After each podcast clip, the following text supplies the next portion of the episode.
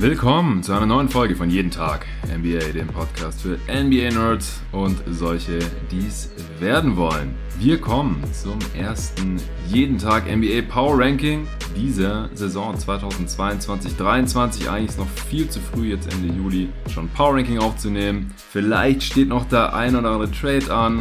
Äh, Stichwort Donovan Mitchell oder auch Kevin Durant oder irgendwelche Spieler, die wir jetzt gerade noch nicht so auf dem Schirm haben. Es gibt auch noch den einen oder anderen Free Agent, der noch nicht gesigned wurde, der vielleicht noch ein Team ein bisschen besser machen kann. Aber wir hatten jetzt trotzdem Bock. Uh, ursprünglich wollten wir diese Woche schon die Off-Season Grades, die Off-Season Bewertung, die besten und schlechtesten Off-Seasons aller Franchises hier besprechen. Aber da warten jetzt lieber noch diese eventuell ausstehenden letzten Moves ab. Denn wenn die noch passieren, dann wären die Pots irgendwie hinfällig, müssten wir neu aufnehmen, was wir wahrscheinlich nicht machen könnten. Und Power Rankings gibt es ja sowieso immer wieder Updates. Es wird dann noch vor Start der Regular Season im Oktober auf jeden Fall nochmal ein Preseason Power Ranking droppen. Und dann während der Regular Season gibt es hier bei jeden Tag NBA ja auch alle paar Wochen die Updates. Äh, wir unterteilen wieder nach Conferences. Wir fangen mit der Eastern Conference heute an, werden alle 15 Teams im Osten von 15 bis 1 durchranken. Alle in der heutigen Folge. Den Westen gibt es in der nächsten Folge. Der wird allerdings nur für die Supporter von Jeden Tag NBA, die schon monatlich über Steady HQ unterstützen, zu hören sein. Heute öffentlich, da wir einen Sponsor drin haben und als Gast habe ich mal wieder am Start den Luca Cellar hier gegenüber sitzen von mir. Hey Luca. Hi Jonathan. Ja, ich habe richtig Bock auf den Pod. Die Vorbereitung hat schon wirklich richtig viel Spaß gemacht. Ja. Einfach auf sich so ein viel zu frühes Power Ranking vorzubereiten, einfach mal zu gucken, wie schätze ich die Teams ein. Und ich habe jetzt auch auf den Pod, äh, auf den Pod wirklich äh, mega Bock und ich bin super gespannt, wie du die Teams einschätzt und wie du vor allem die Wins verteilt hast. Ja, ich habe keine Ahnung, wie du es gemacht hast. Du hast so ein paar Basic Stats der letzten Saison rausgesucht und sowas. Vielleicht bevor wir loslegen gleich und abgleichen, bevor wir den 15. Platz raushauen, wie bist du da jetzt vorgegangen? Was hast du dir alles angeschaut zu diesem Zeitpunkt äh, in der Offseason, mhm. um die 15 Teams schon irgendwie in eine Reihenfolge zu kriegen? Ich habe mir wahrscheinlich ehrlich gesagt ein bisschen zu viel angeschaut. Ähm, ich habe das jetzt zum ersten Mal ja auch gemacht. Ich glaube, wir haben schon mal ein Power Ranking Update aufgenommen. Ja. Aber das war während dem Praktikum, als wir in, am Flughafen im Coworking Space gearbeitet haben. Ja. Und das haben wir so an einem Vormittag, glaube ich, mal irgendwie kurz vorbereitet. Dann waren wir schon viel tiefer drin so in der Saison. Und jetzt habe ich mir, bin ich so vorgegangen, dass ich mir von jedem Team erstmal den Kader rausgeschrieben habe, dann natürlich mir erstmal die Basic Stats angeschaut habe und mir überlegt habe, wird die Offense besser, wird die Defense besser, warum war die Offense letzte Saison gut, warum war die Defense letzte Saison schlecht, solche Geschichten. Habe dann geschaut, ob eben die Transactions vom Sommer, ja, die Teams in diesen Bereichen besser machen oder halt schlechter machen. Und ja, das Spiel dann Coaches natürlich, wenn wenn es neue Coaches gibt, wie passen die rein? Dann habe ich mir mhm. ja teilweise auch echt noch einige Clips gestern angeschaut. Wie haben die Teams Pick and Rolls verteidigt zum Beispiel? Ähm, werden die das jetzt besser machen aus irgendwelchen Gründen? Solche Geschichten. Also ganz viel, ganz unterschiedlich auch vorgegangen. Also bei, bei Teams, die ja viele Transactions hatten, da habe ich mir dann eher angeschaut, ob die neuen Spieler natürlich reinpassen. Bei Teams, die jetzt nicht so viele Transactions äh, hatten im Sommer, habe ich mir dann eher wirklich nochmal Clips von letzter so angeschaut und überlegt, äh, kann man da irgendwie intern noch einen Schritt äh, gehen. Mhm. Und es hat einfach nur Spaß gemacht und ich bin wirklich, wie gesagt, mehr gespannt und habe richtig Bock auf den Pod. Ja, Mann, ich auch. Ich habe das die letzten Jahre hier auch schon gemacht bei jeden Tag NBA vor, aber die Offseasons waren ja immer zu anderen Zeitpunkten. es ist zum ersten Mal wieder so wie in der ersten Offseason von jeden Tag NBA 2019 Damals habe ich auch äh, tatsächlich an meinem Geburtstag, also ich habe reingefeiert mit Arne bei ihm zu Hause damals in Berlin. Und da haben wir für beide Conferences auch Power Rankings aufgenommen. Und damals kam der eine Teil dann bei jeden Tag NBA und der andere noch bei Arnes Altenpot damals, NBA äh, Tauchgang. Und äh, ich hatte jetzt am Sonntag Geburtstag, bin jetzt ja gerade auch hier wieder in Stuttgart, in meiner alten Heimat. Wir sitzen jetzt nicht im Office am Flughafen dieses Mal, sondern meine Mutter ist im Urlaub. Ich hüte hier so ein bisschen das Haus. Wir sitzen hier am großen Tisch und nehmen jetzt mal hier auf. Äh, das Haus steht in der Einflugschneise vom Stuttgarter Flughafen. Ich hoffe, man hört die Flieger, die hier ab und zu mal am Haus vorbei donnern, bevor sie dann am Flughafen landen, nicht zu sehr auf der Aufnahme. Äh, wir können jetzt nicht bis irgendwann nachts warten, wenn Flugverbot ist und ich äh, habe leider keine Möglichkeit, das irgendwie zu unterbinden. Ja, also mega geil immer, zu diesem Zeitpunkt schon zu gucken, wo wir die Teams sehen. Ich bin ähnlich vorgegangen wie du, aber ein bisschen anders. Also ich bin nicht so sehr in die Access and Aus reingegangen oder in die Schemes nochmal. Zumindest habe ich mir das nicht nochmal angeschaut. Das fließt natürlich alles irgendwie mit ein. Ich habe natürlich auch angeschaut, wie sehen die Neuzugänge aus, wen haben die Teams verloren, äh, gibt es einen neuen Coach, in der Eastern Conference gibt es aber, glaube ich, nur einen, nur Clifford von den Hornets. Mhm. Ansonsten was ich mir da immer ganz gerne anschaue, ist auch, wie viel hat sich überhaupt verändert bei einem Team? Wie sieht die Kontinuität aus? Ich habe geschaut, wie viele Spieler der Roster standen letztes Jahr eigentlich schon hier im Team. Weil Kaderumbrüche, die selbst wenn bessere Spieler reinkommen, die müssen sich vielleicht erstmal einspielen, vielleicht passt dann doch nicht so, wie man es gedacht hätte. Und Teams, die einen hohen Grad an Kontinuität haben, das ist normalerweise dann auch ein Vorteil, zumindest wenn die Teams vorher schon gut waren. Da gibt es durchaus Unterschiede, wie mir dann aufgefallen ist. Das Team mit dem größten Umbruch, das hatte ich so gar nicht auf dem Schirm. Hast du irgendeine Ahnung, welches Team das ist? Äh, müsste ich jetzt auch raten. Ähm, Bitte. Ich jetzt, ich jetzt nie erraten. Weiß nicht, die Pistons vielleicht? Nee, die Pistons sind so im, im Mittelfeld. Mittelfeld. Die meisten Teams bringen so zehn elf Spieler. Philly? Philly? Nee. Die, die Sixers bringen auch elf Spieler in der letzten Saison wieder mit, äh, liegen völlig im Schnitt. Äh, wir haben zwei Teams, die quasi komplettes Roster wieder einfach so mitbringen, die Bucks und die ja. Raptors, die haben 14 Spieler der letzten Saison wieder dabei, also sind auch Two-Way-Spieler dabei, teilweise, äh, oder Spieler, die halt nicht wirklich eine Rolle gespielt haben. Aber die Atlanta Hawks, die haben nur sieben Spieler der letzten Saison. Ah, krass, da macht natürlich Sinn mit den, mit den beiden Trades. Ja, und da ist Jalen Johnson oder so auch schon ja. mit drin, aber die haben im Prinzip äh, nur noch Capella, Young, Collins, Bogdanovic, Hörte, Hun äh, Hunter, Hunter hört er eben ja. nicht mehr, genau. Äh, und Onyeka. Onyeka Kongo und eben Johnson. Ja. Alle anderen sind weg, die gesamte Bank im Prinzip ausgetauscht und ein Starter mit Murray. Mhm. Ja, also das gucke ich mir auch alles an. Du hast die Over-Unders schon mal rausgesucht. Ich habe versucht, die Wins erst zu verteilen und äh, dann mir die Over-Unders anzuschauen. Da gibt's tatsächlich Diskrepanzen auch zu diesem Zeitpunkt schon. Äh, bin ich mal gespannt, wie sich das noch entwickelt, bis man dann auch in Deutschland drauf wetten könnte, wenn man das möchte. Richtung äh, ja, Oktober dann wahrscheinlich, vielleicht schon noch im September. Äh, das werden wir noch raushauen. Also wie viele Siege sehen wir da? Wo sehen wir die natürlich in der Eastern Conference?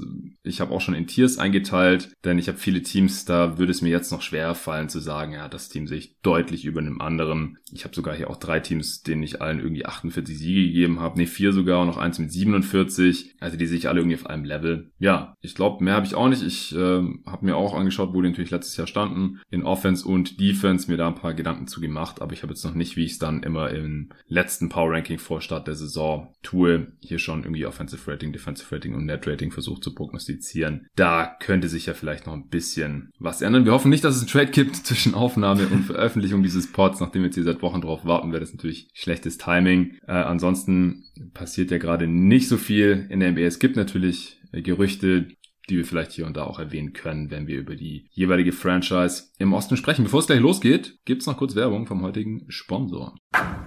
Wie ihr mittlerweile wahrscheinlich schon wisst, beschäftige ich mich viel mit meiner Ernährung. Das kommt zum einen daher, dass mein familiärer Background im Lebensmittelanbau und Handel ist und ich gerne darauf achte, was ich zu mir nehme. Als Sportler, aber auch einfach so, als Mensch. Weil meine Frau da wie ich tickt und wir uns zum Glück beim Thema Essen und Snacks sehr einig sind, haben wir uns extrem gefreut, als wir Koro entdeckt haben. Coro Drogerie ist ein Food-Online-Portal hier aus Berlin, wo man viele gesunde Zutaten und Snacks günstig bestellen kann. Vielleicht fragst du dich ja auch, wieso Lebensmittel in winzigen Packungsgrößen abgefüllt werden und warum dich ein Labyrinth aus Handelsstufen vom Ursprung deiner Alltagshelfer trennt und weshalb gute Qualität und faire Preise scheinbar unvereinbar sind. Coro denkt deshalb Handel neu und bietet große Packungen Nüsse, Trockenfrüchte, Superfoods, äh, Proteinriegel, biologische und vegane Lebensmittel und dergleichen mehr günstig an. Coro bezieht die Produkte direkt beim Hersteller, also bei den Landwirten. Die Preise sind transparent und Preisänderungen können über Preisentwicklungsgraphen inklusive Erklärung nachvollzogen werden. Ich bin eh die ganze Zeit am Snacken und weil ich meinem Körper über die Jahre immer weniger ungesundes Zeug zumute, esse ich Nüsse und Trockenfrüchte quasi am laufenden Band. Also warum nicht gleich ein ganzes Kilo bestellen, dass die Verpackung nicht fancy aussieht, ist dabei auch egal, weil die Tüte, beziehungsweise in dem Fall ist es fast schon ein Sack, eh direkt im Schrank verschwindet. Mit meinem Gutscheincode NBA bekommt ihr 5% auf eure Bestellung und unterstützt dabei noch diesen Podcast hier, jeden Tag NBA. Also einfach mal auf corodrogerie.de vorbeischauen. Eure Bestellungen gehen direkt an euch raus und ab 100 Euro Einkaufswert sogar kostenlos. Ihr müsst natürlich nicht für 100 Euro bestellen, aber bei dem Angebot äh, kommt man da sehr schnell hin. Bei der letzten Bestellung haben wir uns äh, zum Beispiel wieder haufenweise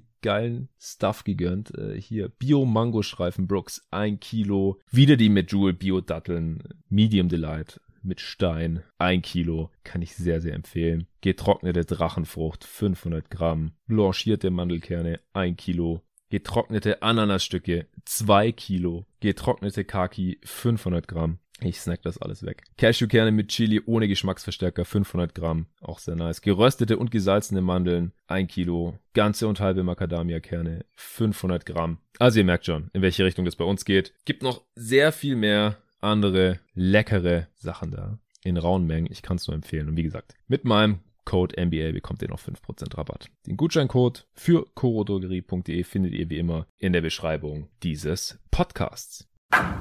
So, das war's auch schon. Wir starten mit dem 15. Platz im Osten. Luca, heraus, welches Team steht da bei dir jetzt? Ja, überraschenderweise habe ich die Pistons da stehen.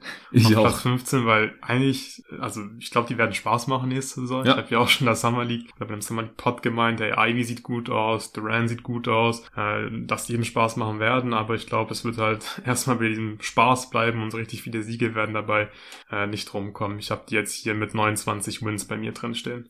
29, das ist schon relativ viel. Ja. Also ich habe insgesamt auch noch ein paar Siege zu viel drin, gerade so ungefähr 20. Es gibt ja 1230 Siege insgesamt in jeder NBA Regular Season, natürlich auch genauso viele Niederlagen. Äh, Ich bin seit letzter Saison, glaube ich, dazu übergegangen, am Ende auch ein paar Wins zu viel drin zu lassen, denn es wird immer ein, zwei schwere Verletzungen geben, leider, äh, die ein Team dann irgendwie komplett runterreißen, vielleicht auch zwei und dann äh, passt es auch wieder bei allen anderen Teams mit der Anzahl der Siege. Aber wenn da bei dir das schlechteste Team 29 Siege hat, dann hast du kein Team im Osten so im mittleren 20 Siegebereich oder sogar im niedrigen. Nee, habe ich nicht. Und ist mir schon klar, dass das so nicht in echt passieren wird. Aber ich finde, man kann irgendwie Cases für alle Teams, die da unten drin sind, irgendwie machen, dass die halt, ja, zum Beispiel eine gute Defense einfach haben würden, dadurch einige Spiele gewinnen werden. Gerade die Magic und die Pistons, die haben ja an sich irgendwie auch ziemlich viel junges Talent im Kader. Und da ist mir irgendwie schwer gefallen, ja zu sagen, welches Team von diesen jungen Teams ja wirklich so richtig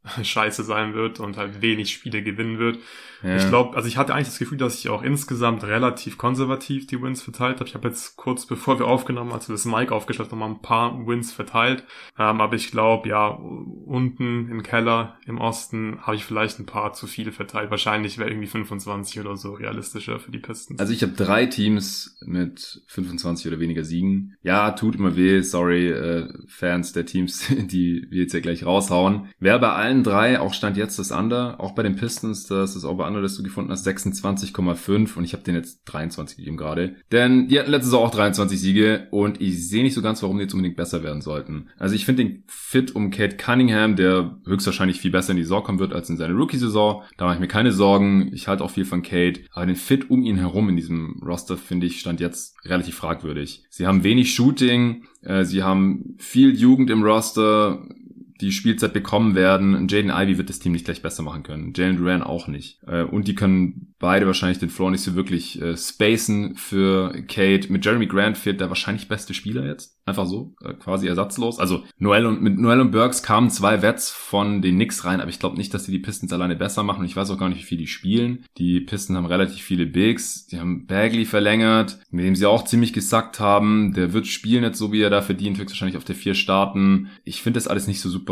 passend Mhm. ehrlich gesagt. Und ich weiß jetzt nicht, warum sie unbedingt mehr gewinnen sollten als letzte Saison. Deswegen habe ich ihnen einfach wieder 23 gegeben. Dann mache ich mal einen Case für die Pistons, dass sie ein paar Spiele mehr gewinnen werden. Macht es. Äh, ich glaube, die Defense, also defensiv hat man definitiv ähm, Potenzial. Man hat einige gute, lange Athleten im Kader. Man hat letzte Saison schon die acht meisten Turnover forciert. Ich denke, da geht sogar noch ein bisschen mehr. Ähm, gute Defense und gerade Turnover forcieren bedeutet oft meistens dann leichte Offense vor allem. Die Offense wird sehr sicher weiterhin ziemlich mies sein. Du hast Spacing angesprochen. Es passt einfach nicht so richtig. Ich meine, Äh, Kate Cunningham hat letzte Saison nur ein True Shooting von 50% gehabt und das war nicht alleine seine Schuld, weil ja, bei diesem Spacing und diesem Personal um ihn herum ist einfach schwierig, für sich und andere effiziente Offense zu kreieren. Ich bin super gespannt, äh, was für eine Rolle er Stewart haben wird, weil der hat in der Summer mhm. League nämlich in zwei Spielen, also ganz, ganz kleine Sample Size, fünf seiner neuen Dreier getroffen. Hm. Ich hatte schon so ein bisschen das Gefühl, dass das der Plan sein wird. Die starten mit Duran und Stewart. Und wenn Stewart Dreier vielleicht ganz gut treffen kann in der Regular Season, dann glaube ich, ist die Defense, wie gesagt, die wird, denke ich, okay sein. Und vielleicht kann man in der Offense halt kleine Schritte nach vorne machen, dann gewinnt man vielleicht drei, vier Spiele mehr als letzte Saison. Und klar, bei Kate, da, da erwartet, glaube ich, jeder nochmal einen Schritt nächste Saison. Ich denke, er wird ein bisschen effizienter sein, einfach insgesamt besser und dadurch könnten sie einfach ein paar Spiele mehr gewinnen, denke ich. Ja, ich glaube auch, dass das, dass die Over-Underline hier relativ gut gewählt ist. Sie können die schon irgendwie reißen im allerbesten Case. Best Case und Worst Case will ich jetzt hier noch drauf verzichten, sonst äh, dauert der Pod heute ewig. Es soll, wie gesagt, erstmal so ein way too early Power Ranking sein, um mal so ein bisschen Überblick über die Liga zu bekommen, jetzt nach dieser Offseason. Und es wird natürlich auch wieder hier bei jeden Tag NBA zu jeder Franchise einen Season Preview Podcast geben, dann äh, ab Mitte, Ende September wahrscheinlich, dann mehr oder weniger jeden Tag, bis die NBA-Saison losgeht, so um den 20. Oktober herum, wenn ich es richtig im Kopf habe. Und da gehen wir dann natürlich nochmal detailliert auf alles ein. Normalerweise auch mit einem Experten für jedes Team hier als Gast. Äh, kurz noch zu Stuart. Der hat ja auch in der Rookie-Saison am Ende relativ viele Dreier noch gechuckt. Ähm, jetzt in der Sophomore-Season hat er weniger Dreier genommen. Weiß nicht genau wieso. Also da sah die Entwicklung jetzt nicht so positiv aus. Er ist so ein 70% Freiwurf-Shoot. Ich glaube, der wird einfach stehen gelassen. Ich glaube, der kann da nicht für Spacing sorgen. Bagley halt auch nicht. Ähm, mal sehen, wie viel Olenek da noch spielt. Also es wird auch viel davon abhängen, ob Casey die Wets spielen lässt. Ob ein Burks, mhm. ein Noel, ein Olenek, ein Corey Joseph spielen wenn ja, okay, dann gewinnt man vielleicht drei, vier, fünf Spiele mehr, aber warum sollten die Pistons das tun? Ich glaube, das hat auch gar nicht im Interesse der Pistons. Die wollen wahrscheinlich nochmal einen hohen Pick. Ja, ich glaube gerade so Lindig, glaube ich, der finde ich, der macht so als Wett am meisten Sinn, einfach wegen dem Spacing, ja, weil genau. das so mies ist und vielleicht gewinnst du dadurch ein, zwei Spiele zu viel sozusagen. Mhm. Aber ich glaube, es ist gerade für Kate auch gar nicht so schlecht, wenn er halt wirklich ein bisschen Spacing um sich rum hat und es kann halt eben jemand wie Olinik den Pistons geben, weil es ist schon ziemlich tough, wenn dann irgendwie Stewart stehen gelassen wird. Ähm, Duran ist, kann nicht spacen und dann hast du Killian Hayes noch im Backcourt neben dir. Ivy ist auch ein wackeliger Shooter. Deswegen, ja, gehe ich schon davon aus, dass gerade Olinik ein paar Minuten bekommen wird. Zumindest am Anfang von der Saison. Ja, ich glaube auch, wenn er dann mal fit bleiben kann. Aber wir sind uns ja einig, dass wir die Pistons mhm. auf Platz 15 im Osten sehen. Dann kommen wir doch mal zu Platz 14, wenn du nichts mehr zu den Pistons hast. Ja. Da habe ich die Pacers. Da habe ich die Magic. Ja, also ich habe einen Sieg. Unterschied kann ich jetzt ich schon auch. spoilern. ich habe die Magic genau über den Pacers. Pacers 24 Siege, Magic 25. Das ist bei mir das unterste Tier im Osten. Also ich kann mir sehr gut vorstellen, dass die alle so im mittleren 20-Siege-Bereich landen. Vielleicht passiert dann auch noch was, dass sie im unteren 20-Siege-Bereich landen. Indiana, da gibt's ja gerade noch ein paar Fragezeichen, gerade was die älteren Spieler angeht. Was passiert noch mit Turner? Ja, nach dem Offersheet für Aiton scheint man ja nicht mehr mit ihm zu planen. Gorga Bitazzi läuft da noch rum, man hat Jalen Smith verlängert. Ähm, man hat auch noch Daniel Theiss irgendwie da.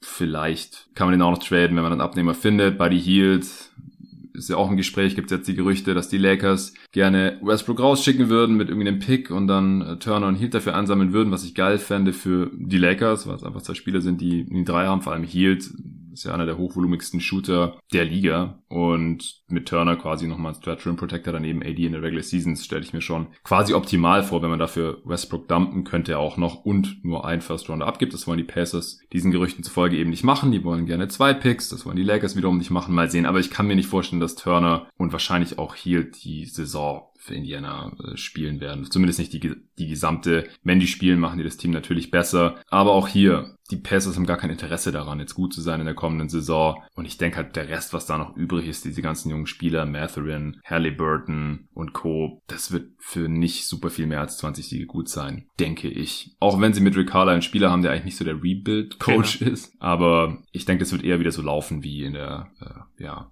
zweiten Saisonhälfte oder im letzten Saisondrittel nach dem Sabonis-Trade eben mhm. für die Pacers. Ja, also ich gehe auch fest davon aus, dass Turner und Hield die Saison nicht beenden werden bei den Pacers. Aber ich habe jetzt trotzdem mal das Team mit Turner und Hield bewertet, weil es einfach schwierig zu sagen, wann sie getradet werden, für was sie getradet werden.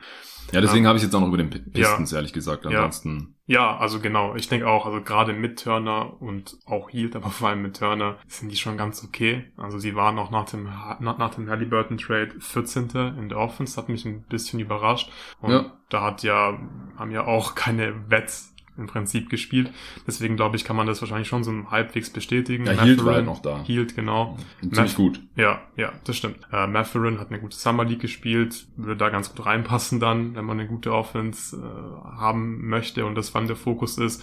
Und in der Defense macht natürlich Turner halt einen Riesenunterschied, weil die Guards sind alle anfällig defensiv, aber wenn du mal als Turner hast, dann kann er da einiges aufräumen. Die Defense wird aber nicht gut sein können, selbst mit Turner. Also ich denke, wenn Turner und Hield am Anfang noch da sind, dann werden sie vor allem wegen der Offense ein paar Spiele gewinnen. Vor allem, weil Carla ja auch ein guter offensiver Coach ist. Ja, letzte Saison hatten sie 25 Siege. Ich habe ihnen jetzt einen weniger gegeben. Wie viele Siege hast du denn gegeben? 30 oder was? Ähm, ich habe ihnen 30, nee, 31 gegeben. Orlando habe ich 30 gegeben. Ach so, ja, du hast die ja, Magic erst. Ja. Was wir jetzt auch noch erwähnen sollten, die Pacers haben letzte Saison ihr Net-Rating krass underperformed. Ich glaube, die haben 7,5 Spiele weniger als erwartet gewonnen. Ja, das ist aber hauptsächlich noch passiert, als der Bonus noch da war, als ja. sie noch eigentlich versucht haben zu gewinnen. Da habe ich ja auch am Anfang der Saison in den Power Rankings immer noch relativ weit oben gehabt, obwohl mhm. sie so wenig Siege hatten, weil ich immer gesagt habe, ey, das wird sich irgendwann wahrscheinlich mal noch normalisieren. Die können ja nicht jedes knappe Spiel verlieren. Und haben sie doch irgendwie gemacht.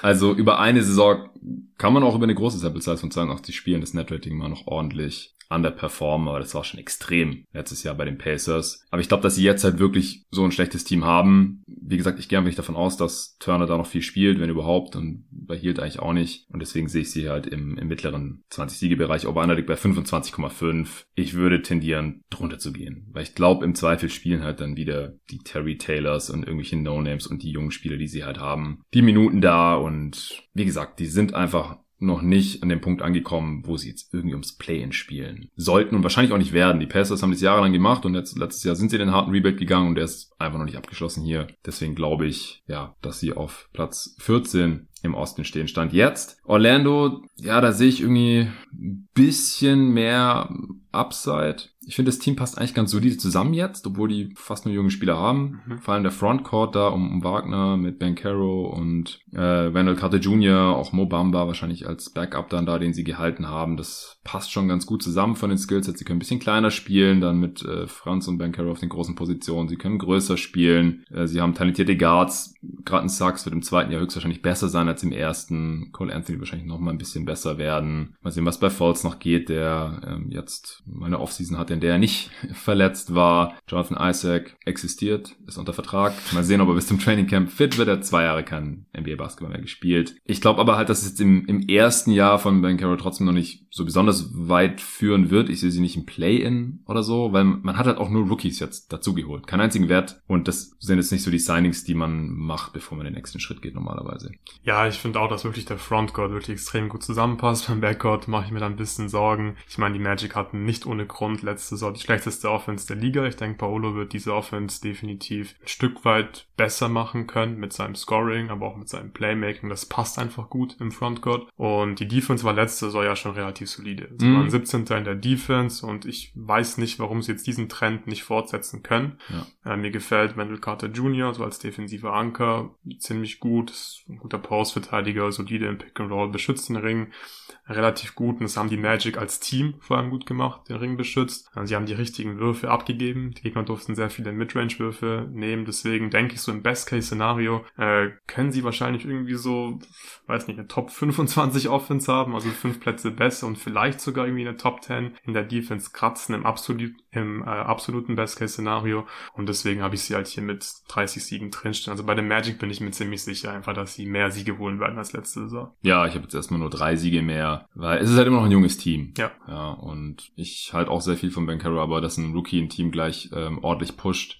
offensiv, der wahrscheinlich auch eine sehr große Rolle haben wird. Das gibt's eher selten. Ich glaube halt eher, dass die ganzen jungen Spieler, die alle noch Pre-Prime sind, wahrscheinlich einen kleinen Schritt machen werden, Minimum. Deswegen denke ich auch, dass die halt als Kollektiv irgendwie besser werden können. Top 10 Defense fände ich auch krass für so ein junges Team. Also das, wie gesagt, das wäre bei mir jetzt wahrscheinlich wieder eher der Best Case dann. Ja, bei mir auch, habe ich ja gesagt. Ja, ja, absoluter Best Case. Ja, aber auch, dass beides gleichzeitig passiert dann ja. irgendwie. Man äh, nicht mehr eine der fünf schlechtesten Offenses hat und dann noch eine Top 10 Defense oder sowas. Dann geht's ja schon fast Richtung Play in, im Osten, wenn dann eins der Teams über ihn irgendwie abfällt oder zwei. Ja, dann ist man nicht mehr auf 13 im Osten, sondern irgendwie auf 11 oder so. Und dann kann man ganz schön auf 10 im, im Play-In landen. Ja, dann kommen wir zu Platz 12 und jetzt wird schon ein bisschen spannender. Ich bin mir relativ mhm. sicher, dass ich ein anderes Team habe als du. Wen hast du? Ja, das ist mein größtes Tier, also das nächste äh, Tier hier und da habe ich äh, die Charlotte Hornets drin stehen mit 38 Wins. Ich finde es mm. mega schwierig, die einzuschätzen. Ja. Natürlich wegen der Bridges-Situation. Ich bin nicht ganz überzeugt von dem Clifford Hire. Ja. Ähm, Kenny Atkinson wäre, glaube ich, ganz cool gewesen. Ich fand Borrego auch gar nicht so schlecht. Ich weiß nicht, was er mit diesem Personal in der Defense hätte viel besser machen können. Die Offense war gut. Da waren die Sechster letzte Saison. Ja, mit Clifford wird die Defense wahrscheinlich ein bisschen besser. Ähm, aber du hast auch nicht das Spielermaterial äh, da, dass du wirklich jetzt eine gute Defense damit formen kannst. Ich meine, mhm. In, in, Orlando hatte er halt Spieler wie Aaron Gordon, äh, Jonathan Isaac, der damals äh, DPOY-Potential gezeigt hat und sowas haben die Hornets einfach gar nicht. Und das Wichtigste ist vor allem, warum ich jetzt hier nur 38 Siege drinstehen habe. Ich meine, Bridges ist einfach ein extrem wichtiger Spieler für die Hornets gewesen. Ja. Und hat ja, das war ja auch so ein bisschen die Identität von den Hornets. Ich meine, sie sind viele Transition gelaufen, viele Fast Breaks gelaufen und dieser Fit zwischen Lamello und Miles Bridges in Transition ist natürlich perfekt. Und das wird definitiv fehlen und er wird auch generell einfach in der Offense an allen Enden fehlen. Ich finde, da haben sie jetzt einfach deutlich weniger ähm, Firepower in der Offense und ich glaube nicht, dass sie diese Saison wieder eine Top 6 Offense auf die Beine stellen können und die Defense wird nicht gut sein. Und dann bist du halt für mich einfach kein gutes Team und ja. gewinnst nicht viele Spiele. Ja, also ich habe die Hornets eins drüber, weil ich habe jetzt hier eigentlich ein äh, Special Tier, wo ich nur ein Team drin habe, aber dazu komme ich gleich. Also ich habe die Hornets äh, auch mit 39 Siegen. Das Over-Under liegt bei 36,5, also da wären wir jetzt beide knapp drüber. Ich finde auch Clifford irgendwie ein uninspirierendes Signing, ja, war ja schon mal da. Vielleicht ein solider Coach für den Schritt in die Playoffs, aber das hängt da glaube ich auch eher ja, weniger an ihm, sondern... Ja, ich finde das Personal passt ja auf einmal einfach nicht zu Clifford. Ja. Was soll er damit machen? Also ja. wie willst du denn, wenn Plumlee dein Center ist, du hast Mark Williams als Rookie Center, ja. dann hast du PJ Washington wahrscheinlich als sein Power Forward. Wahrscheinlich muss Hayward ja auch irgendwie spielen und sollte spielen. Ubre ist okay, ist ein defensiver Playmaker und dann hast du aber Lamello und Terry Rogier im Backcourt. Mhm. Was soll er damit machen? Ja, und sonst auch niemanden, die haben immer noch keinen Backup-Point gehabt. Ja. Da sind jetzt Kemba Walker, ja, der, der verlorene Sohn, aber ich meine, dass der es nicht mehr so richtig bringt, haben wir letztes Jahr schon in New York gesehen, vor allem defensiv nicht. Oder Isaiah Thomas, noch schlechter, vielleicht der einzige Guard, der defensiv noch schlechter ist als Kemba Walker. Also das, das wird echt hart. Und du hast gerade angesprochen, auf der Center-Position hat man ja auch nichts gemacht, außer einen Rookie zu picken. Ja, also du hast ja kein Center, um den du irgendwie ein Scheme bauen kannst, was in der Regular Season gut funktioniert. Das ist Plumlee nicht und das ist Mark Williams wahrscheinlich auch diese Saison einfach noch nicht. Ja, ist halt immer ein großer Rim Protector. Aber, ja, ja, aber ja, also da hängt viel von von Lamello ab, dass der irgendwie einen großen Schritt macht äh, Richtung Star. Hayward muss mal fit bleiben, wäre auch ganz gut. Aber sonst ist man einfach ein sehr junges Team mit den, ja. mit den ganzen Sophomores, die man noch hat. Book Knight, JT Thor, Kai Jones, mhm. die müssen ja jetzt eigentlich alle in die Rotation eingebunden werden, weil sonst hat man da halt auch nicht so viel. Ja. Zum Glück hat man Cody Martin irgendwie gehalten, Kelly Oubre, um, ja, Bridges, Ausfall, sage ich jetzt mal, irgendwie abzufangen. Aber das, das geht nicht. Der hat der Borderline All-Star-Saison gespielt. Das war der mindestens zweitwichtigste Offensivspieler, halt nach Lamello, der wichtigste Scorer, Rim Pressure. Das wollte ich gerade sagen. Rim Pressure wird so ein großes Thema hier sein nächste Saison. Lamello finisht nicht gut am Ring, Rogier auch nicht wirklich. Hayward ist niemand, der der Druck auf den Ring ausübt. Ubre sollte nicht so viel den Ball in der Hand ist haben. Ist auch ein schlechter, schlechter Finisher am Ring für seine Athletik. Wenn der nicht dankt, ja. dann ist es schwierig. Und dann hast du ja niemanden, der wirklich äh, Rim Pressure kreieren kann und dann effizient ja. abschließen kann. Deswegen, ich sehe im Endeffekt einfach keinen Weg, wie die Hornets besser werden. Sie werden definitiv schlechter, meiner Meinung nach. Und sie haben letztes Jahr ja auch nur 43 Spiele gewonnen. Deswegen, ja, denke ich, werden sie halt so 38 Spiele holen. Ja, wie gesagt, der einzige Weg ist, dass Lamello einen Riesenschritt macht im dritten Jahr, was ich nicht ausschließen würde bei seinem Talent. Das sehen wir auch öfter dann, dass im dritten Jahr solche Spieler so ein bisschen explodieren, aber das ist auch eher, ja, Hoffnung, ein, ein frommer Wunsch. Ja, deswegen könnte ich mir auch vorstellen, dass wenn die irgendwie eine Verletzung haben von Lamello oder Hayward oder sowas, dass es dann recht schnell abwärts geht. Oder sie halt noch irgendwie einen Move machen müssen, aber die sind halt auch nicht besonders flexibel. Jordan will nicht die Luxury Tax zahlen. Ja, vielleicht äh, könnte man machen. ja, deswegen könnte man hier vielleicht sogar noch ein paar äh, Siege abziehen. Ja. Ich habe davor aber gerade jetzt noch die Brooklyn Nets auf dem zwölften Platz. Ich wusste nicht, wo ich die hinschieben soll. Ehrlich gesagt, ich habe denen jetzt mal 30 Siege gegeben. Es gibt keine Over-Underline für die, weil auch die Buchmacher keine Ahnung haben, was mit diesem Team passiert. Ich bin nach wie vor davon überzeugt, dass Kevin Durant nicht für die Nets spielen wird. Es gibt jetzt gerade die Boston Celtics Gerüchte. Die Celtics haben angeblich Jalen Brown und was war das, irgendwelche Picks angeboten? Und Derek White.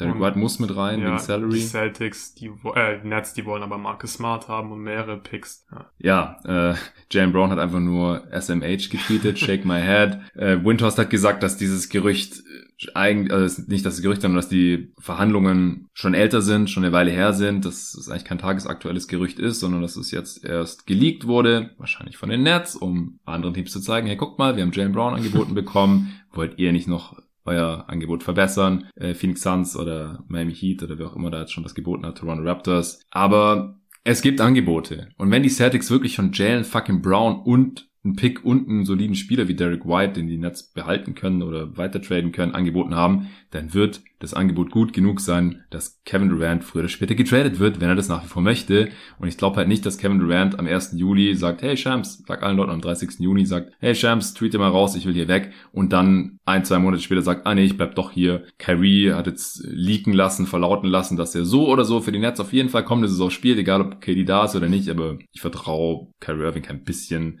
Kann sein, dass der morgen früh aufwacht und wieder was ganz anderes denkt, vor allem wenn KD dann letztendlich doch getradet ist. Und hey, die Nets können ihn auch einfach traden. Er ist, er hat nicht den Status, das Standing von Kevin Durant. Das, er im auslaufender Vertrag und überhaupt nächste Offseason wahrscheinlich sowieso dann weg. Den können die Nets einfach traden. Vielleicht warten da die Lakers gerade auch noch, äh, bevor sie den Pacers noch mehr anbieten für Hield und Turner, weil sie lieber einen Kyrie Irving haben, wenn dann irgendwie Westbrook in dem Deal auch rausgeht, äh, eben nicht mit beiden Picks und dem Swap, den die Lakers noch haben. Also da ist noch sehr, sehr viel offen. Das Team ist aber so und so, so oder so ein Team im Umbruch. Also selbst ohne einen weiteren Trade sind die ja ein quasi neues Team. Ben Simmons hat noch kein einziges Spiel für die gemacht. Wir haben noch kein Spiel gesehen von Ben Simmons im Jersey der Brooklyn Nets, obwohl er schon ein halbes Jahr da jetzt im Kader steht. TJ Warren, keine Ahnung, was von dem noch kommt.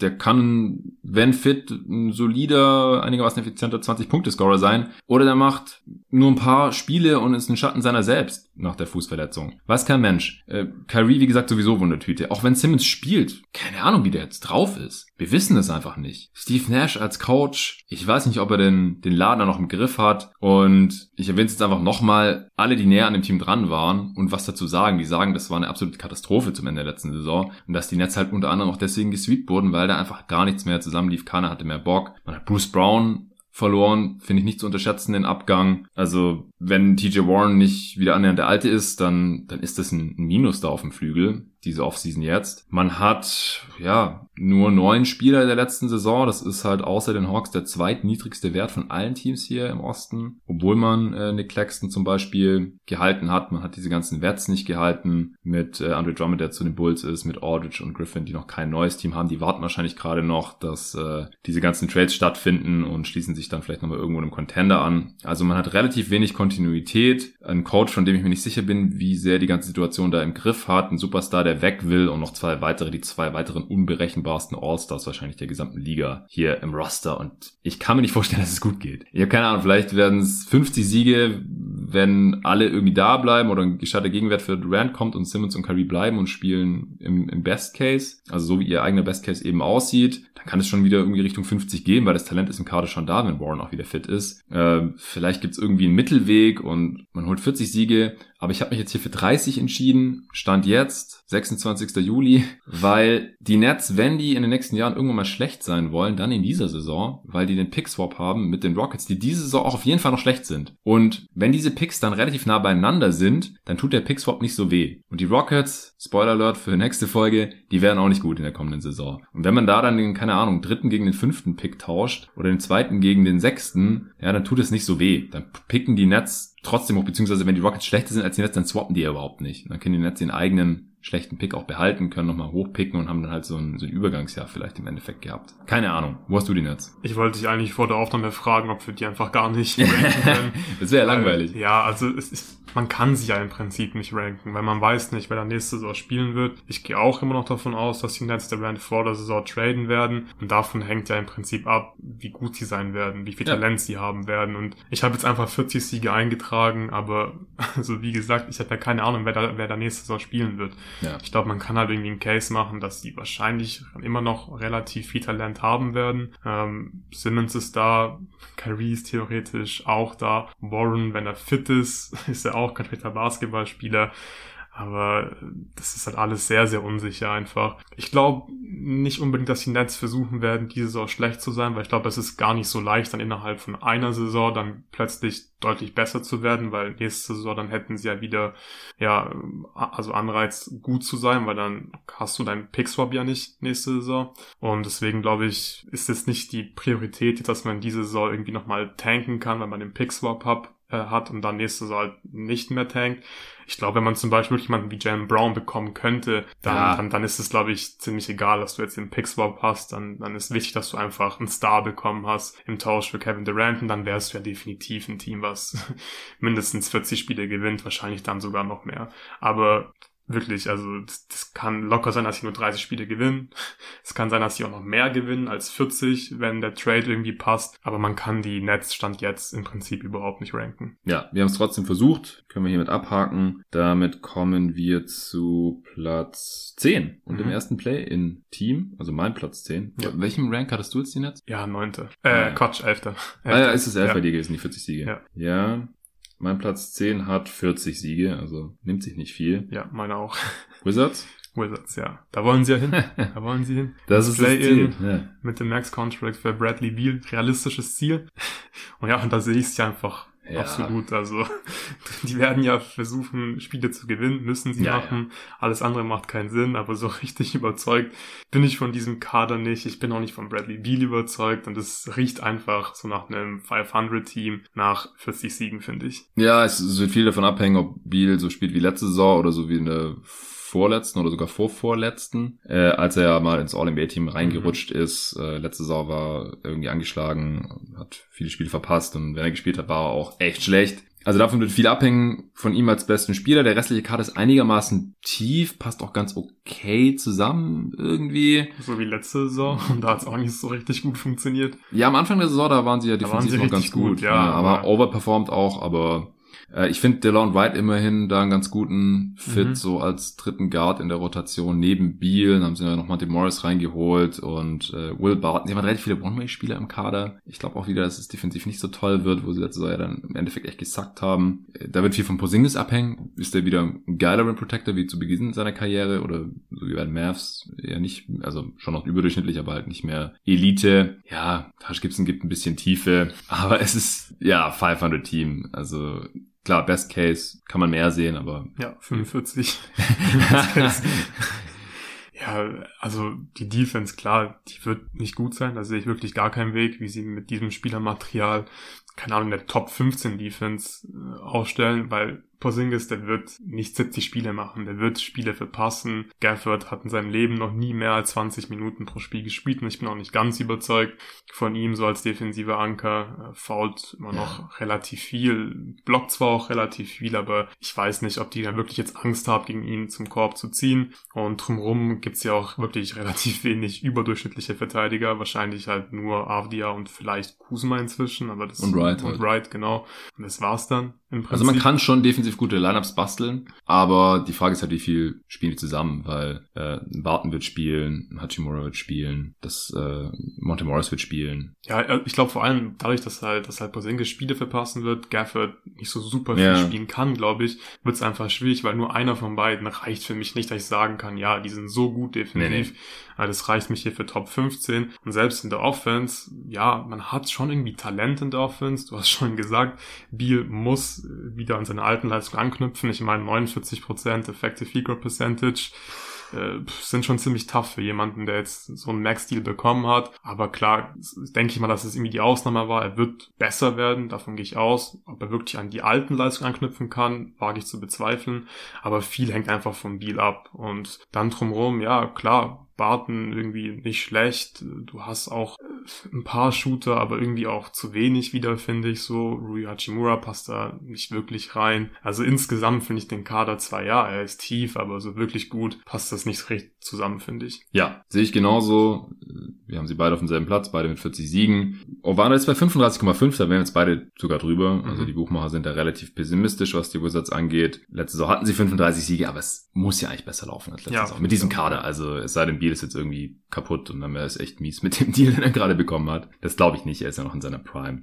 Und äh, da müssen wir halt sehen, wie fit Porzingis mal bleiben kann. Kommen wir zu Platz 9. Mhm. Da habe ich die Nix. Da habe ich die Bulls. Uh, okay, okay. Ich glaube, es gibt Ärger mit Arne. Die Bulls habe ich auf sieben. Aber das nächste Tier ist riesig, da sind fünf Teams drin im Prinzip. Da sind die Bulls bei mir drin. Aber die Knicks, wo hast du die? Äh, eins drüber. Okay. Mit einem Sieg mehr als die Bulls. Mit wie vielen? Mit 42. Ja, okay, dann sehen wir die sehr ähnlich, dann besprechen wir die jetzt. Ja, die haben halt letzte Saison ihr Netrating ziemlich underperformed, das war ich schon ausgeglichen und ich sehe sie halt schon besser als letzte Saison mhm. jetzt. Also Brunson ist ein Upgrade gegenüber Kemba Walker. äh, und klar, der wird sie jetzt nicht aufs nächste Level heben. Alleine sollten sie noch für Donovan Mitchell traden. Klar, dann sind sie deutlich besser als letzte Saison. Aber ansonsten sind sie eigentlich eher verjüngt, haben mit äh, Hartenstein quasi Noel ersetzt, der auch besser sein kann, meiner Meinung nach. Gibson und Burks sind jetzt weg. Bei den jüngeren Spielern kann ich mir vorstellen, dass die einen Schritt nach vorne machen. Wir haben auch im Summer League Podcast über Quentin Grimes zum Beispiel gesprochen. Mal sehen, was noch bei McBride und äh, Toppin und auch RG Barrett zum Beispiel geht. Davon hängt jetzt schon viel ab. Ich bin auch gespannt, wie ein Coach wie Thibodeau mit so einem jungen Kader zurechtkommt. Also ich sehe sie einfach ein bisschen besser als letzte Saison jetzt hier. Vor allem durch das Bronson-Signing und dann komme ich halt auf 45 Stand jetzt. Ein bisschen ist da auch schon eingepreist, dass mhm. sie wahrscheinlich Mitchell bekommen, aber wenn der bekommt, müsst ihr wahrscheinlich ins nächste Tier reinschieben. Mal sehen. Ja, ich denke auch Mitchell, ja, Mitchell würde sie für mich wirklich signifikant äh, besser machen, weil er einfach so ein guter Pull-Up-Shooter ist. Also ich mag Bronson, ich finde Barrett auch interessant. Ich glaube, ich bin nicht so super hoch on Barrett, aber ähm, ich finde vor allem das Spacing ist halt immer noch ziemlich mies. Und gerade wenn halt dann Brunson und Barrett deine zwei besten Spieler sind, ist es halt nicht optimal, wenn Julius Randle halt irgendwie auf dem Elbow parkt ständig oder im Low Post und einfach alles sehr, sehr eng ist, weil Barrett und Brunson ziehen einfach viel zum Korb und es wird halt nicht so leicht, wenn das Spacing nicht passt. Mhm. Deswegen glaube ich, wird die Offense einfach nicht viel besser sein. Brunson wird sie offensiv schon besser machen, aber halt nicht viel besser. Ähm, ich denke, sie werden, letztes Jahr waren sie Platz 20 äh, in der Offense, wahrscheinlich irgendwie so Top 15 wäre so Best Case, glaube ich, dieses Jahr. Und die Defense, die war letzte Saison ja auch wieder ziemlich solide, sie beschützen den Ring halt gut. Die Gegner haben nur 64% ihrer Würfe im Ring getroffen und ich glaube, es wird auch so weitergehen. Also die Center-Rotation gefällt mir wirklich richtig gut. Ähm, nicht, weil da jetzt einer dabei ist, wo ich sage, boah, das ist ein richtig krasser Rim Protector, aber es ist einfach sehr solide, wenn du Robinson hast, du hast Hartenstein, ja. der wirklich auch für einen Center relativ mobil ist und außerdem gefällt mir Sims auch ziemlich gut als äh, dritter Center. Die Knicks hatten letzte Saison ein Defensive Rating von 108 mit ihm on Court, das wäre Platz 4 gewesen. Ich glaube, da bist du einfach wirklich sehr solide aufgestellt. Ich bin mal gespannt, was mit den Dreiern dieser Saison passiert. Da hatten sie letztes Jahr auch wieder relativ viel Glück. Deswegen glaube ich, gleicht sich das so ein bisschen vielleicht aus mit dem, mit dem Net-Rating, was sie underperformed haben. Aber ja, im Prinzip stimme ich dir voll zu. Sie werden ein bisschen besser sein als nächste Saison. Aber Stand jetzt sehe ich eigentlich nicht wirklich, warum sie jetzt viel besser sein sollten. Ja, ich meine, acht Siege mehr als in meinem Fall. Klingt schon krass, aber wie gesagt, sie waren eigentlich schon ein neutrales Net-Rating-Team in der letzten Saison. Dass sie Probleme haben, Games zu closen, macht ja auch Sinn. Macht Sinn, genau, richtig. Deswegen kann schon sein, dass sie es wieder underperformen werden. Oder Julius Randle trifft wieder jeden Midrange-Wurf und sie gewinnen äh, 50 Spiele. Eher unwahrscheinlich. ähm, Glaubst du, Mitchell kommt? Ja, ich glaube schon. Und ich glaube, dann, dann sind sie, glaube ich, wirklich deutlich besser. Dann sehe ich sie wirklich ein Team, was, was ich 47 Spiele so mhm. ungefähr gewinnen kann. Weil Mitchell ist, finde ich, auch ein guter Driver, aber so sein Pull-Up-Shooting, das wäre eine ganz andere Dimension. Das haben sie Stand jetzt einfach so nicht. Und ich, klar, Utah braucht einfach ein perfektes System für Mitchell, beziehungsweise sie haben dieses System perfekt um ihn gebaut. Aber ich glaube, er ist offensiv auch in einem anderen Team, was Stand jetzt dann auch nicht perfekt für ihn wäre, so vom Supporting Cast. Trotzdem halt offensiv noch so gut, dass er die wirklich deutlich besser machen kann. Ja. Okay, ich glaube, ich habe den zu viele Siege gegeben. Ich gehe mal auf 43 runter von 45 und wenn Mitchell kommt, dann gehe ich auf 47 oder 48 mhm. hoch. Irgendwie so. Äh, ja, bei mir kommt jetzt das nächste Tier, Platz 8. Da habe ich die Cavs. Ja, ich habe die Cavs auch in meinem nächsten Tier, aber die Bulls, die sind halt noch in meinem ja, letzten Tier. Ja, lass erst über die Bulls sprechen, ja. den habe ich 48 gegeben, ja. genauso wie drei anderen Teams auch ja. noch. Also das nimmt sich hier alles nicht so besonders viel. Äh, nächstes übrigens noch keine Over-Underline, deswegen habe ich gerade nichts dazu mhm. gesagt. Die Buchmacher warten auf den Mitchell-Trade. Ja, die Bulls habe ich mit 48. Das sind zwei mehr als in der letzten Saison. Mhm. Sie haben ihr Netrating overperformed in der letzten Saison. Ich meine, sie haben allein durch diese zwei kranken DeRozan-Dreier zwei Siege mehr geholt äh, und dann noch den einen oder anderen Sieg mehr in einem knappen Spiel ich glaube, die große Frage ist, also ich gehe halt so ein bisschen davon aus, dass sie fit bleiben und dann eher so das bestätigen, was sie letzte Saison gezeigt haben, weil sie haben sich jetzt nicht verbessert in der Offseason. Also klar, Drummond, okay. Sie haben vor allem gespart in der Offseason. Ja, genau, nicht die volle Mid-Level rausgehauen oder nicht mehr die ganze Taxpayer-Mid-Level sie haben quasi nichts gemacht. Sie haben Troy Brown zu den Lakers ziehen lassen und haben damit reingeholt, um Tony Bradley als Backup Center zu ersetzen und Dalen Terry gedraftet. Aber der Backup ist voll. Und Dragic haben sie geholt. Ähm, die große Frage ist eigentlich, glaube ich, ob DeMar DeRozan es wiederholen kann, was er letzte Saison gezeigt hat. Er ist schon relativ alt, deswegen mal sehen. Und dann, warum ich ihnen jetzt auch nicht mehr sie gegeben habe als in der letzten Saison, obwohl sie ja wahrscheinlich fitter durch die Saison kommen werden. Zumindest äh, der Großteil des Kaders, denn das war ja wirklich heftig, was da in der zweiten Saisonhälfte abging. Aber Alonso Ball macht mir schon Sorgen, dass er auch jetzt neulich kam wieder Berichte, dass es noch nicht klar ist, ob er fit ist zum Trainingcamp ja, und dass er immer wieder Setbacks hat mit seinem Meniskusschaden. Sollte eigentlich schon längst drüber hinweg sein. Ja, ich weiß nicht, ob ich es gesagt habe, aber ich habe die Bulls wirklich nur mit 41 Siegen bei mir mhm. drin stehen. Also deutlich schlechter. Also ich bin da wirklich sehr pessimistisch. Dass der Rosen, glaube ich, die Leistung in der Saison nicht wiederholen kann, ist für mich ziemlich klar. Ich glaube, er wird trotzdem gut spielen nächste Saison, aber er hatte zum Beispiel einfach die beste Midrange-Quote seiner Karriere. So, mhm. ich glaube, das war einfach schon eine richtig, richtig geile Saison von ihm. Und er wird einfach ein bisschen regressieren, was gerade seine Quoten aus der Midrange angeht. Und klar, es war letzte Saison auch klar, die haben viel Talent, das Talent passt aber eigentlich nicht so gut zusammen und trotzdem hat es dann irgendwie gut funktioniert. Aber für mich war ja Alonso davon ein Riesenteil. Also gerade wegen seinem Shooting in der Offense. Die Bulls nehmen extrem wenig Dreier, die hatten ja. die niedrigste Three-Point-Frequency und Alonso ist halt jemand, der auf 100 Possessions hochrechnet mehr als 10 Dreier nimmt und wenn der halt nicht da ist, dann ist schon ziemlich dünn, was Shooting angeht. Wer ist dann der zweitbeste Shooter? Levine, klar. Ja. Aber der hat den Ball in der Hand. Aber Levine ist der beste Shooter, würde ich ja, sagen. Ja, ja, genau, sorry. Ja, Levine ist der beste Shooter, aber so von den Aufbauspielern, von den Rollenspielern, so, wen gibt's da? Also Williams nimmt nicht viele Dreier. Dragic. Äh, ja, Dragic, wenn der spielen muss, dann hast du defensiv, weil wenn er viel spielt, hast du defensiv ein Problem und dann ist Lonzo wahrscheinlich verletzt. Das ist dann nicht ja. gut. Also insgesamt habe ich einfach nicht so ein gutes Gefühl bei den Bulls. Sie sind auch die drittmeisten Pick and Rolls letzte Saison gelaufen und das ist dann einfach viel Tough Shot-Making von DeRozan und Levine. Das können sie natürlich auch, aber es kann halt locker sein, dass die, dass die ein bisschen weniger treffen als dieses Jahr, dass der Rosen nicht zwei Game-Winner trifft und dann hast du, glaube ich, einfach schon ein Problem und für dir ist halt ein paar Spiele mehr und dann kommt man ja schon ziemlich schnell bei 41 Siegen an und gut, defensiv, glaube ich, da sind wir uns einig. Das ist ein sehr, sehr limitierter Garder, was die Defense angeht. Die haben viele Guards drin. Ich glaube, die müssen ja irgendwie auch ab und zu dann gemeinsam spielen, ab und zu mal eine Free Guard Lineup aufs Feld stellen. Ja, ja. Und die Guards, die werden definitiv geschlagen am Perimeter. Und dann hast du halt Vucevic, wahrscheinlich mindestens 25 Minuten ja. in der Zone drin, ist kein guter Rim Protector. Also im Endeffekt ich sehe einfach nicht, wie diese Defense besser wird, wie diese Defense gut ist. Ich glaube wirklich, absolute Best-Case-Szenario ist Top 15 und ich sehe auch nicht, wie sie eine Top 10 Offense aufstellen, weil ich glaube halt nicht, dass Lonzo gesund ist und Lonzo hat einfach fast jedes Jahr ja Spiele verpasst.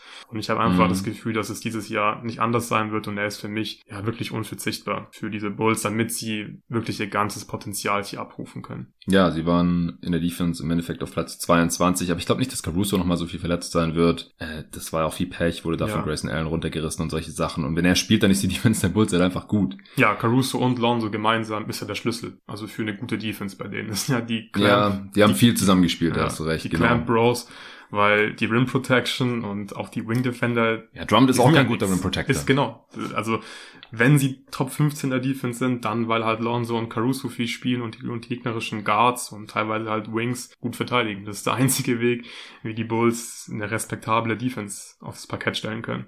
Ja, ich wäre trotzdem verwundert, wenn sie wieder ähnliches Verletzungspech hätten wie in der letzten Saison. Mhm. Und äh, deswegen sehe ich sie halt ungefähr auf dem Niveau der Siege der letzten Saison. Vielleicht ist 48 noch ein bisschen hochgegriffen und sie sollten eher am unteren Ende dieses Tiers sein oder vielleicht sogar ganz drunter. Ähm, vielleicht schiebe ich sie noch unter die Cavs. Levine hatte ja auch eine Knie-OP jetzt in der Offseason. Klar, also die müssen schon einigermaßen fit sein, damit das funktioniert. Ich bin auch nicht super überzeugt von diesem Roster. Ich glaube nicht, dass sie so gut sein werden wie zu Beginn der letzten Saison. Da haben sie auch davon profitiert, dass einfach bei anderen Teams teilweise nichts zusammengelaufen ist. Tough Shot Making, du hast ja schon gesagt, Game Winner und so weiter. Aber ich glaube schon, dass sie die Over-Underline reißen werden. Also die liegt bei 41,5 gerade. Das finde ich schon relativ niedrig. Ähm, da müsste ja schon deutlich schlechter laufen als in der letzten Saison, dass sie da drunter landen. Ich glaube auch, dass mit Patrick Williams die einfach besser sein werden. So ein Spieltyp hatten sie letzte Saison einfach nicht wirklich. Mussten da ständig mit Derek Jones Jr. und Javonte Green und so spielen, die, solange keiner verletzt ist, da im Frontcourt eigentlich keine Rolle mehr spielen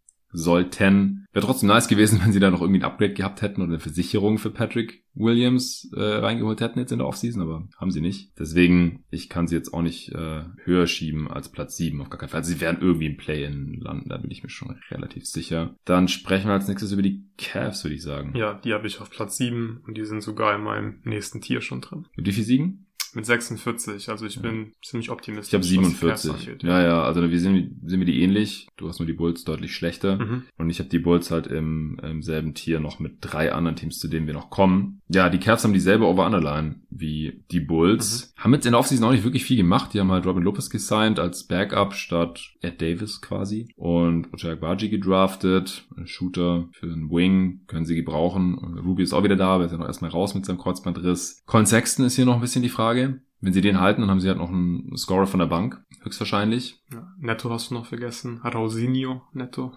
Ja, genau. Rausinho, wie ich vorhin festgestellt habe, äh, wie er unter auf RealGM geführt wird. Da habe ich mir die ganzen Transaktionen reingezogen. Da gibt's eine Übersicht, welche Spieler reingekommen sind und welche gegangen sind. Also ich glaube, die Cavs, die haben ja auch stark losgelegt. Die müssen nur irgendwie fit bleiben, beziehungsweise werden. Mhm. Auch Mobley und Garland. Und ich glaube, die machen quasi automatisch einen, Schritt in dem Alter, wo sie sind. Auch Jared Allen ist ja noch Pre-Prime. Und dann äh, sollten die eigentlich relativ easy, so ja, drei Siege mehr als in der letzten Saison holen. hatten sie 44, wo ja echt viel schief gelaufen ist für sie. Ja, also Garland ist unverzichtbar, finde ich, weil ohne Garland wird es in der Offense halt schon richtig schwierig. Ähm, da könnte Sexton vielleicht sogar wirklich helfen, dass man einfach noch ein bisschen mehr Scoring-Punch hat, aber es ist halt die Frage, in welcher Rolle. Ich glaube, das muss eine ganz bestimmte Rolle sein für Sexton, damit er hier einen positiven Impact haben kann weil ich glaube, letzte Saison hat einfach gezeigt, sie brauchen ihn nicht als jemanden, der 22 Punkte pro Spiel macht. Ich glaube, er wäre einfach jemand, der von der Bank kommt oder vor allem dann gegen Second Units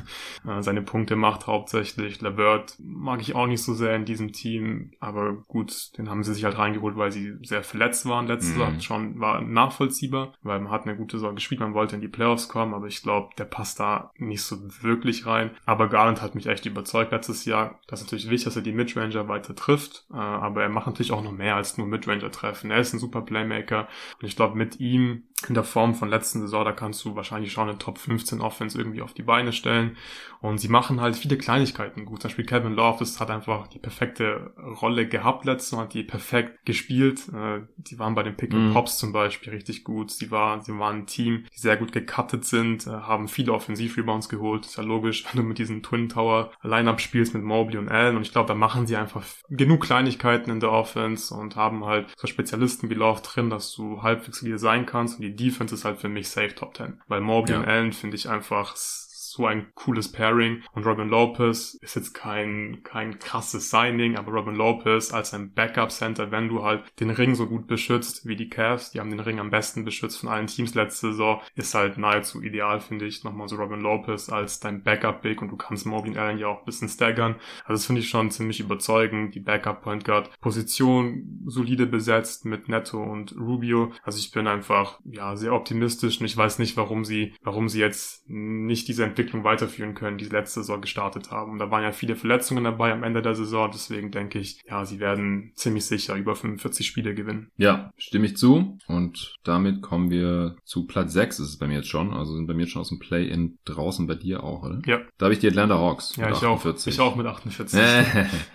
Ja, also eins meiner vier Teams mit 48 Siegen. Over-Under liegt bei 47,5, also Buchmacher sehen das ähnlich. Ich glaube einfach, dass DeJounte Murray da sehr gut reinpasst, haben wir ja schon mhm. mal hier im Pod besprochen nach dem Trade. Die hatten auch massive Verletzungsprobleme und ich kann mir halt auch vorstellen, dass er nach diesem Wake-up-Call jetzt in den letzten Playoffs vielleicht bisschen motivierter zu Werke gehen. War eine massive Enttäuschung zu Beginn der letzten Saison, weil sie ja in der zweiten Saisonhälfte nach dem äh, Coaching-Hire von Nate McMillan in der vorletzten Saison so abgegangen waren, konnten es dann überhaupt nicht bestätigen äh, und Eastern Conference Finals waren sie auch gewesen, konnten es dann überhaupt nicht bestätigen in der letzten Regular Season, sind irgendwie noch ins Play-In gerutscht, äh, haben sich da dann durchsetzen können und wurden dann komplett von den Heat vermöbelt. Wie gesagt, sie haben jetzt den größten Umbruch, nur sieben Spieler der letzten Saison sind noch am Start. Es war ja so ein bisschen angekündigt worden vom Front Office, äh, dass man das Team umbauen wird. Ich finde es auch solide, wie sie es gemacht haben. Und sie sind jetzt defensiv besser, haben weniger offensive One-Way-Spieler. Trey Young garantiert ja eigentlich eine gute Offense. Da mache ich mir gar keine Sorgen. Sie hatten letztes Jahr trotz aller Probleme die zweitbeste Offense der Liga, aber halt auch die fünftschlechteste Defense der Liga. Und ich glaube, an dem Ende wären sie besser mit Murray, der die Guards übernehmen kann, mit DeAndre Hunter, der hoffentlich nicht mehr so viel verletzt ist, und mit Okongo und Capella da auf der 5. Mhm. Ja, von Capella und Onyeka hängt, finde ich, ziemlich viel ab. Ich habe mal geschaut, 2020, 2021 waren sie mittelmäßig in der Defense, genau. waren sie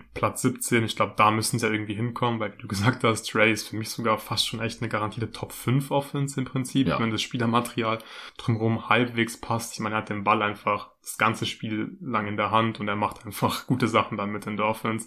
Und ja, das Supporting Cast finde ich passt offensiv ja immer noch äh, gut. Murray ist jetzt kein super Catch-and-Shoot-Spieler, aber haben wir auch schon besprochen. Trey Young müsste Offball eigentlich ziemlich gut funktionieren, sollte da auch ein bisschen mehr spielen. Und Murray macht sie vor allem defensiv besser und dann halt Capella, ja, wieder ein bisschen besser in Form kommt, während Nkongu den nächsten Schritt macht. Der gefällt mir an sich auch ziemlich gut. Ich glaube, mhm. da haben die eine gute Center-Rotation. Ja. Dann ist es schon ziemlich realistisch, dass sie halt Top 5 in Offense sind und zumindest mal Top 20 in der Defense. Und dann kannst du halt auch mal gut und gerne 48 Spiele gewinnen.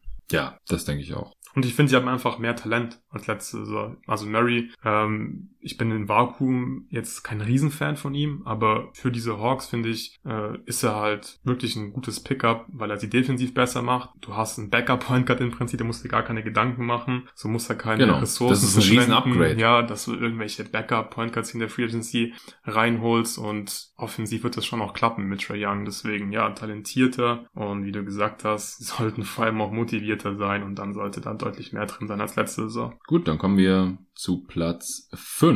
Da habe ich die, eigentlich ist egal, ich habe die äh, Raptors und Heat beide mit 48 Siegen. Hm, ich habe die Heat mit 49, die Raptors habe ich mit 52 uh, Siegen. Ja, kann ich sehen. Kann ich sehen auf jeden Fall. Wir können erst die Heat besprechen. Mhm. Ovanda liegt bei 49,5. Das äh, würden wir dann hiermit unterschreiten. Du hast 49, hast du gesagt? 49, ja. Ja, ich hatte erst 50 oder so. Ich äh, habe dann halt bei allen Teams ein bisschen was abgezogen, damit ich näher an die 1230 Siege drankomme. Ich finde halt bei Miami, man darf das PJ, den PJ Tucker Abgang nicht unterschätzen, weil dem immer noch nicht wirklich ein Starter hat, also einen fünften Starter. Das ist krass. Also, also Regular Season, okay, aber ja. gerade wenn wir ein Playoff-Ranking machen würden, wäre es gleich wirklich ein Riesenproblem, aber ja, weil es, es muss im Prinzip Jimmy Butler sein. Ja. Und dann wahrscheinlich sieht da noch Caleb Martin Minuten oder so. Also sie müssen viel kleiner sie sind spielen. verdammt klein. Ich glaube, wir werden viel Zone sehen sie sind nächste Saison. Allgemein dünn, der Kader. Und Butler und Lowry sind wieder ein bisschen älter.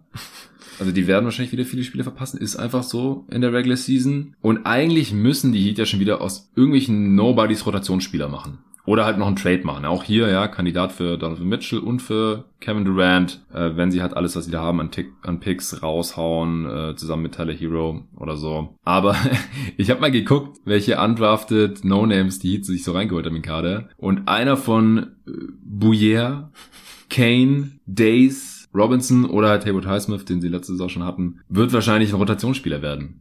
Also muss oder zwei davon. Und wäre auch keine Überraschung. Die, die, letzte Saison hat sie auch wieder geklappt, quasi mit äh, Caleb Martin und na, wie heißt der, der Backup Point Guard? Vincent, Gabe Vincent. Gabe Vincent, genau, äh, in den vorigen Jahren mit äh, Robinson oder auch Jurzen, der mal eingesprungen ist. Jovic haben sie gedraftet, aber der wird wahrscheinlich noch kein Plus-Spieler sein in der Rookie-Saison. Aber auf der anderen Seite sind halt von Spo gecoacht Ja, Letztes Jahr äh, haben ja auch Bam, Butler und Lowry so viele Spiele verpasst und trotzdem waren sie auf Platz eins im Osten. Ja, deswegen wollte ich sie jetzt auch nicht zu sehr abstrafen. Ja, ich hatte sie auch zuerst irgendwie bei, glaube ich, noch weniger Wins, bei 46, 47, irgendwie sowas. Ah, okay, bei dem was andersrum. Ja, aber dann habe ich mir halt auch gedacht, okay, letzte Saison haben halt Laurie, Jimmy und Bam Spiele verpasst und die hatten halt trotzdem den besten Rekord 53 Siege, äh, im ja. Osten. Warum sollten sie jetzt, nur weil sie Tacke verloren haben, zehn Spiele weniger verlieren? Ja, nee. Ich glaube, das wird einfach nicht passieren. Ich glaube, wie gesagt, für die Playoffs ist das ein Riesenthema, weil warum sind sie so gut in der Defense? Weil sie einfach fast alles switchen können und wenn Tucker da halt fehlt, dann hast du ein Problem, weil ich sehe jetzt nicht, wer jetzt hier der Switch-Verteidiger sein soll, der Tucker ersetzt. Ich glaube, sie sollten deswegen auch vor allem über die Offense kommen nächste Saison. Äh, sie hatten letzte Saison schon die beste Three-Point-Percentage in der Liga. Bei der Frequency waren sie auf Platz 12 und wenn ich Miami Heat Coach wäre, nicht, dass das besser machen könnte als Bo, aber mich würde es überhaupt nicht wundern, wenn sie wirklich noch deutlich mehr Dreier hochjagen werden nächste mhm. Saison und Robinson noch wieder eine Rolle bekommt, weil defensiv weiß ich nicht, wie du jetzt da ja auf das auf das Niveau von letzter Saison kommen kannst, weil Tucker wird da einfach fehlen. Aber ich glaube, offensiv kannst du schon kompensieren, dann hast du immer noch gute Verteidiger, dann wirst du halt eine etwas schlechtere Defense haben, eine etwas bessere Offense und im Endeffekt auf einem ähnlichen Niveau wie letzte Saison agieren. Ja, genau. Ich denke auch in der Regular Season wird Sporter schon Mittel und Wege finden und deswegen habe ich sie auch bei 48. Kann mir aber vorstellen, dass die Raptors mehr Siege holen. Die haben halt schon mehr Upside. Ich habe sie jetzt trotzdem im selben Tier, auch mit 48 Siegen. Die Over ist deutlich niedriger als bei Miami. Ja. 44,5, also sind wir beide deutlich drüber. Du noch mehr dann mit 50 plus. Auch hier steht halt noch der Trade im Raum. Mitchell, aber vor allem auch Kevin Durant gibt's da diverse Gerüchte. Aber ich denke auch, wenn die nichts machen, glaube ich, einfach ein sehr solides Regular Season Team. Die haben mit die höchste Kontinuität. Die haben nur Otto Porter Jr. gesigned. Im Prinzip 14 Spieler der letzten Saison sind wieder am Start. Bisschen wenig Playmaking im Kader oder Guards allgemein. Die haben halt so viele Wings, die 6'9 sind oder so. Das ist gut. Ein bisschen, ein bisschen wenig Playmaking. Also Playmaking finde ich, haben sie noch auf den Wing-Positionen ja noch relativ viel für die Wings eben. Genau. Aber, ja. ja, aber so auf den Guards, auf den Guard-Positionen, da fehlt es definitiv an Playmaking. So klar Van Vliet und Trent sind natürlich unverzichtbar mit dem Shooting für dieses Team, weil sie sind vor allem kein gutes Shooting-Team. Das ist ja. halt eines der größten Probleme der Raptors. Die haben keine gute Halfcourt-Offense. Nur vier Teams hatten eine schlechtere Halfcourt-Offense als die Raptors. Ja, und das ist überhaupt nicht verwunderlich bei dem Personal.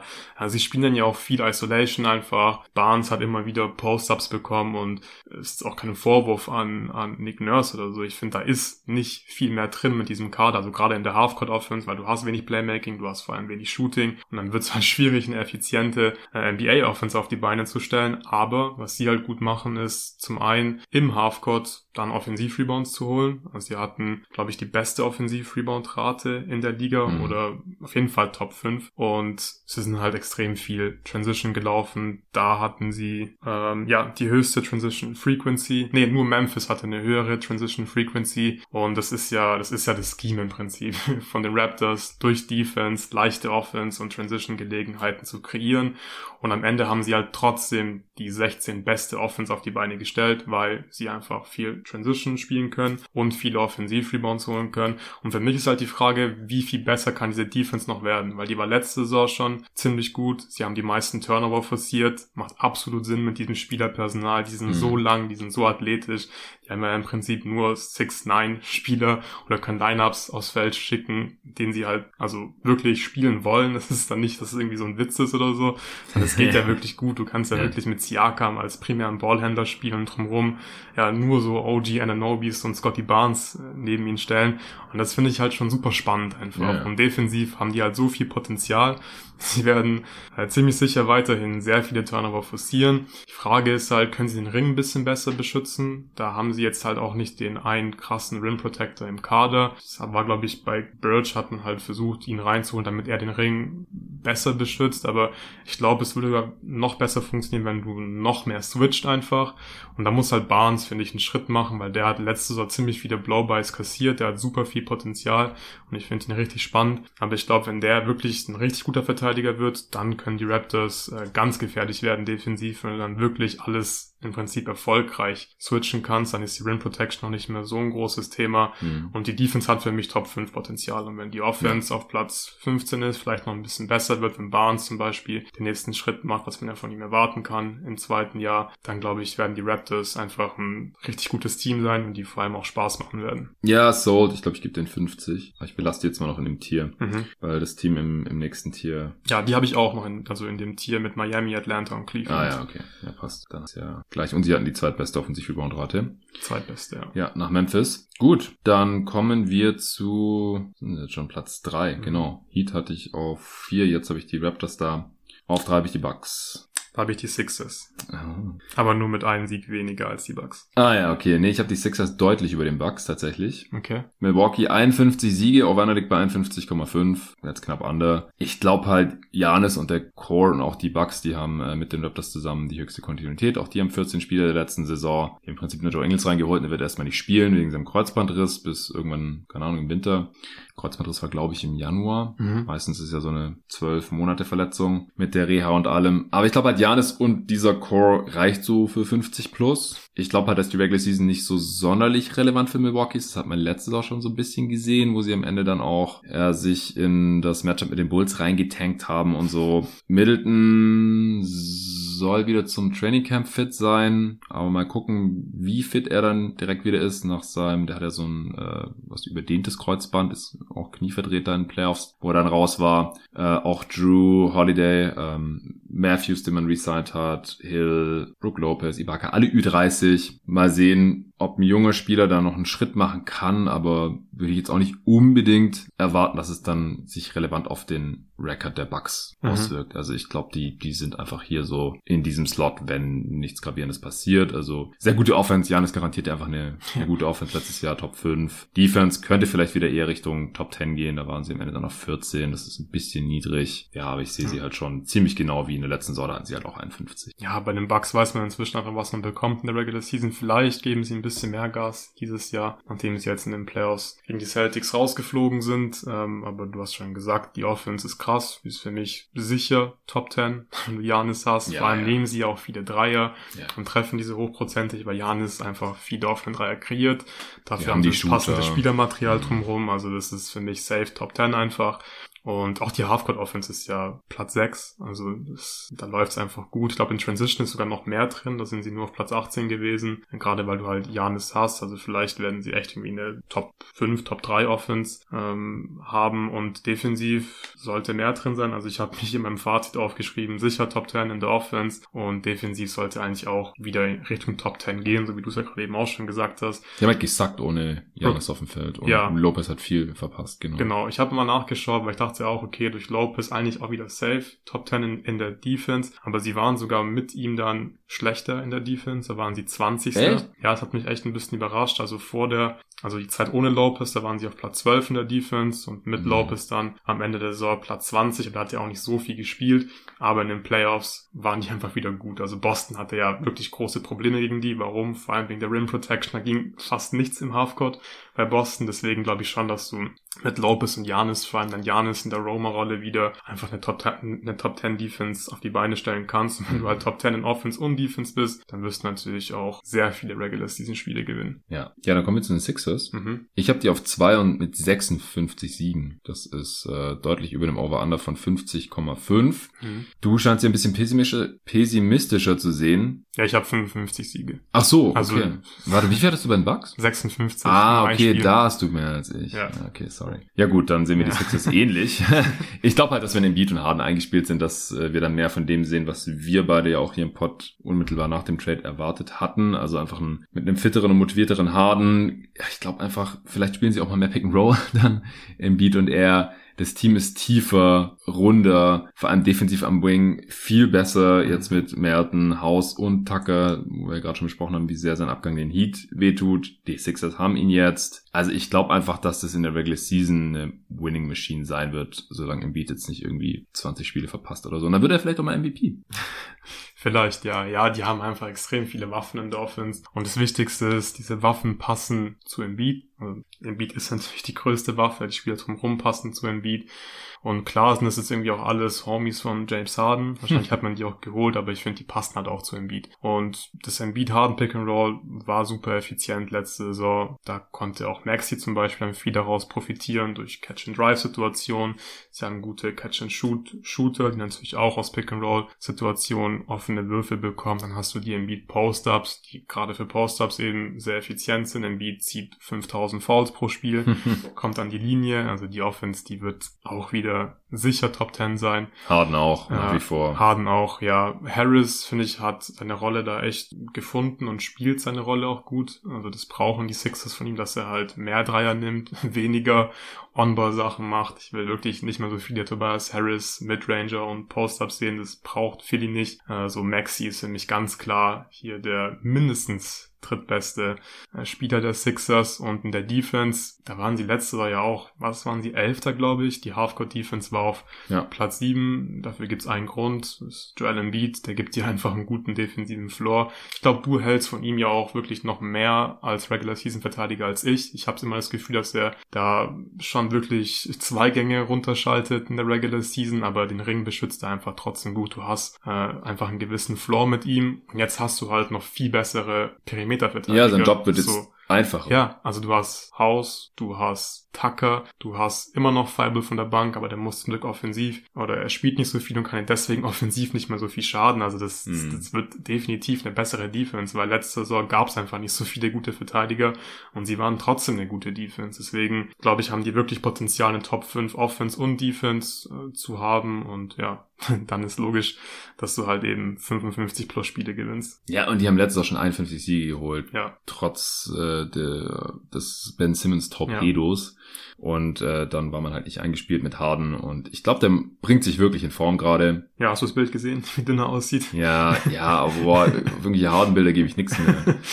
Ganz ehrlich, ich will ja. ihn spielen sehen ja. und er wird nicht mehr an seine MVP-Form rankommen. Dazu ist er jetzt einfach schon ein bisschen zu alt. Muss er aber auch nicht. Weil man muss ja nicht, genau, muss er nicht. Muss einfach nur ein bisschen besser sein als letzte ja. Saison offensiv und dann läuft der Laden. Ja. Glaube ich einfach. Also solange Playmaking war immer noch extrem wichtig. In den Playoffs war natürlich wieder zu wenig, aber wenn er einfach dieser Playmaker sein kann, wenn er ein bisschen besser zum Ring kommt und die Defense ihn halt da dann wieder mehr respektieren muss, beziehungsweise mehr darauf reagieren muss, dann kann das schon richtig gut werden, offensiv. Und defensiv, was ich noch sagen wollte, ist, ist die große Achillesferse oder die Achillesferse von den Sixers in der Defense war die Transition Defense. Und ich finde, da kannst du schon ein bisschen was mit Einstellung und Einsatz machen und kannst dich da verbessern. Man hat es auch in den Playoffs gesehen. Da waren sie dann plötzlich halt nicht mehr so mies in der Transition Defense und sie waren wirklich richtig mies in der Transition Defense in der Regular Season. Und wenn sie das ein bisschen in den Griff bekommen, dann, dann werden die einfach an beiden Enden des Feldes mindestens Top 10 sein. Ja, das glaube ich auch, da waren sie letztes Jahr schon nah ja. dran. Und also eher also Top 5. Over-Under von 50,5, wenn ich könnte, würde ich schon ja. komplett hämmern.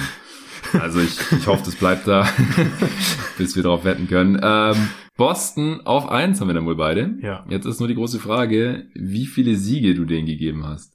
60. Ich 62. Ja. Also das ist das einzige 60-Siege-Team, auch hier nochmal ein kleiner Spoiler für die nächste Folge, in beiden Conferences. Ich habe auch versucht, nicht zu viele 50-Siege-Teams zu machen, weil da gab es in der letzten Saison einfach nicht so viele. Ich kann mir vorstellen, diese Saison gibt es wieder ein paar mehr. Vor allem im Westen habe ich da auch ein paar mehr, jetzt im Osten ja nur die Bucks, Sixers und Celtics und ich habe die Celtics in einem eigenen Tier. Mhm. Weil die haben in der zweiten Saisonhälfte so heftig aufgezockt. Die hatten ab dem 15. Januar ein 119er Offensivrating und ein 106er Defensivrating. Das ist ein plus 13er Netrating. Wenn sie das annähernd, und die müssen ja nicht mal ein 13er Netrating haben, aber ein 10er Netrating oder sowas, dann haben die schon über 60 Siege. Die Suns hatten letzte Saison plus 8,5er Netrating, war mit riesigem Abstand das beste Regular Season Team, sowohl was Netrating angeht, als auch was die Zahl der Siege angeht. Und die Celtics haben sich ja nochmal verbessert, jetzt in der Offseason, mit Brockton und Gallinari. Die hatten keine nennenswerten Abgänge und haben einfach noch Brockton und Gallo mit reingeholt. Also sind tiefer, sind jetzt eingespielter in der zweiten Saison unter Udoka. Also, dass die die 60 Siege knacken, das halte ich von allen Teams mit Abstand am wahrscheinlichsten. Over Under dann liegt bei 55,5. Also da müsste ja echt schon viel passieren, dass sie die nicht reißen, auch wenn sie in der letzten Regular Season am Ende nur 51 hatten. Aber das lag einfach an dem miesen, miesen Start und dass sie alle knappen Spiele verloren haben am Anfang. Ja, für mich sind sie wirklich sicher Top 3 im Osten und einfach der sicherste Kandidat für den ersten Platz im Osten. Das ist einfach die beste Defense der Liga. Habe ich in den Playoffs ja auch oft gesagt. Es ist wirklich beeindruckend, wie gut die verteidigen können und wie gut dieses Spielermaterial defensiv zusammenpasst. Und gerade auch in der Regular Season weil du dann noch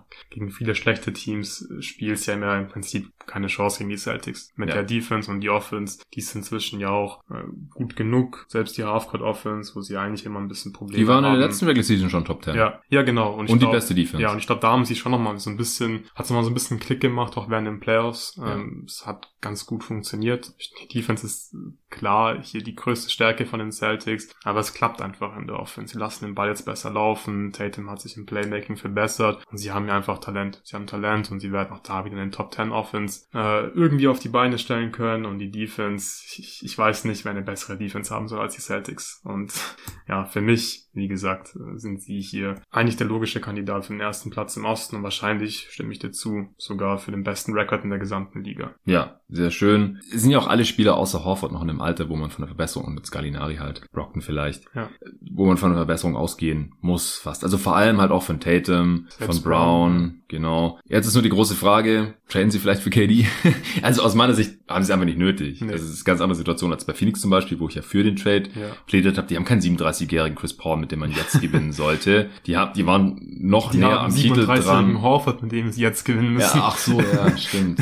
Verdammt. Nee, aber ich glaube einfach, dass sie jetzt schon die Upside haben, Champ zu werden. Da habe ich weniger Skepsis als mit Phoenix. Und sie haben halt auch einen guten jungen Kern, einen besseren als Phoenix. Die Suns haben da eigentlich nur Booker. Ich finde Tatum und Brown und auch Smart, der noch Pre-Prime ist, das finde ich als einen Kern, den man zusammenhält und um den man die nächsten fünf bis zehn Jahre äh, bauen und contenten kann auch besser als Phoenix mit äh, mhm. Booker Bridges und Aiton. Da ist einfach mehr Talent, mehr Upside, mehr Star Power jetzt schon vorhanden. Also ich, ich würde dieses Team jetzt nicht aufbrechen. Vor allem, ich kann mir nicht richtig vorstellen, dass Kevin Durant dahin will. Also, weil er halt auch, das wäre wieder, dass er zu dem Team geht, von dem er in den Playoffs davor gefickt wurde. Ist, ich glaube nicht, dass er das will. Äh, und 4-0 auch noch. Ja, 4-0, ja, genau. Und er sah echt schlecht aus, schlechteste Playoff-Serie seiner Karriere gespielt und so weiter und so fort. Glaube ich nicht, aber an der Stelle soll es jetzt um die Celtics gehen und ich, ich würde es nicht machen. Nee, ich würde es auch nicht machen.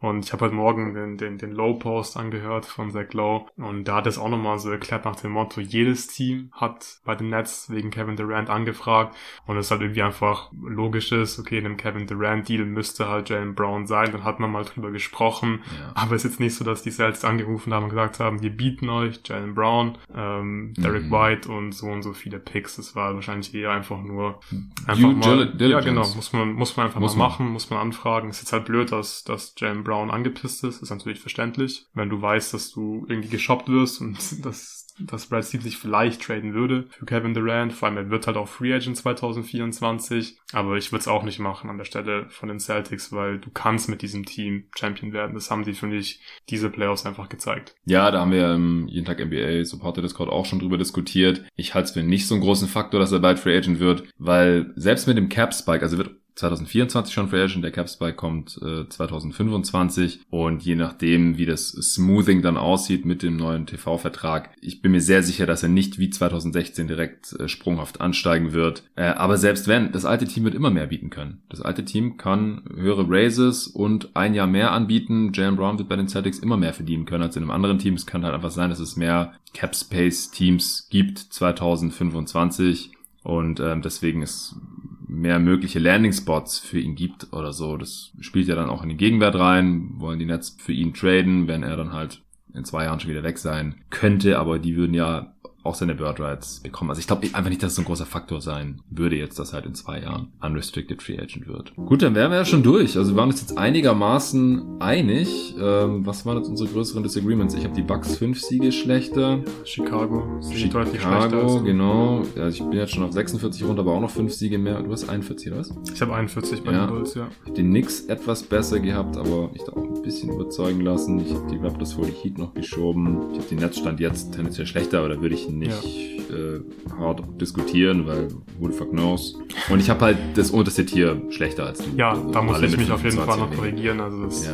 das, ist schon schwierig, das da irgendwie die drei Es gibt immer schlechte Teams. 30. Ja, es, gibt, dann, es wird dann, wahrscheinlich, äh, eins von den dreien wahrscheinlich nur 20 Siege oder 21 Dann würde ich gerne offiziell korrigieren. Äh, die gerne. Pistons bekommen dann äh, 24 Siege, also einen Sieg mehr. Die Magic bekommen von mir 26 Siege und die Pacers bekommen 25 Siege.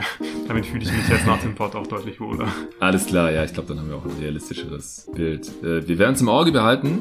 Allen danke fürs Zuhören. Wie gesagt, am äh, Donnerstag gibt's hier den nächsten Teil. Da machen wir den Westen, natürlich auch alle 15 Teams im selben Stil. Das wird allerdings ein exklusiver Pod für die Supporter von Jeden Tag NBA. Wenn ihr auch supporten wollt, dann könnt ihr alle Folgen hören. Äh, die meisten Folgen von Jeden Tag NBA sind Supporter-Pods. Tatsächlich, es gibt ein, zwei öffentliche Folgen pro Woche, die kann dann jeder hören, wenn ich dann Sponsor eben für habe. Und alle anderen Folgen, die äh, sind exklusiv für die Supporter auf steadyaq.com slash jeden Tag NBA. Den Link findet ihr natürlich auch in der Beschreibung dieses Podcasts. Ich äh, werde die Tage einiges noch aufnehmen, teilweise aber auch schon pre-recorden für August und Anfang September, wenn ich dann nochmal länger im Urlaub sein werde. Also die Woche sind tatsächlich fünf Aufnahmen, aber es werden jetzt wahrscheinlich erstmal nur diese beiden Power Rankings released. Nächste Woche wird auch nochmal einiges aufgenommen. Also hier wird auf jeden Fall gearbeitet, damit hier auch die nächsten Wochen die Hörer mit jeden Tag NBA Content versorgt werden. Bis dahin.